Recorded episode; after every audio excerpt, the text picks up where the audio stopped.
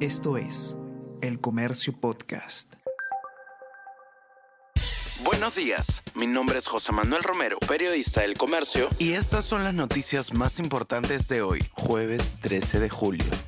Cuestionada exministra reemplaza a Orellana en presidencia de E-Salud. Gobierno nombró a Rosa Gutiérrez, ex titular de salud. Ella salió del MINSA hace menos de un mes antes de ser censurada por su deficiente manejo de crisis por el dengue.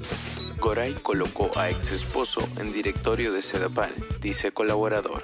Empresaria puso en alto cargo a Luis Mesones para ser favorecida en proyectos que desarrollaba en su búsqueda de controlar la entidad.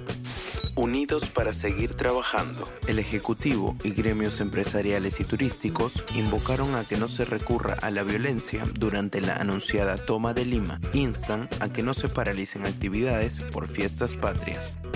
Fiscalía abre investigación a Dina Boluarte por presunto plagio de libro. El fiscal provincial Miguel Ángel Puicón Yaipen abrió las pesquisas por 60 días en contra de la presidenta de la República por el presunto delito de plagio.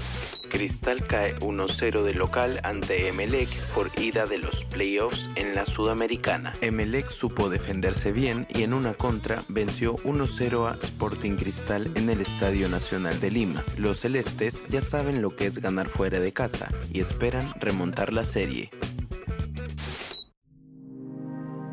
El Comercio Podcast.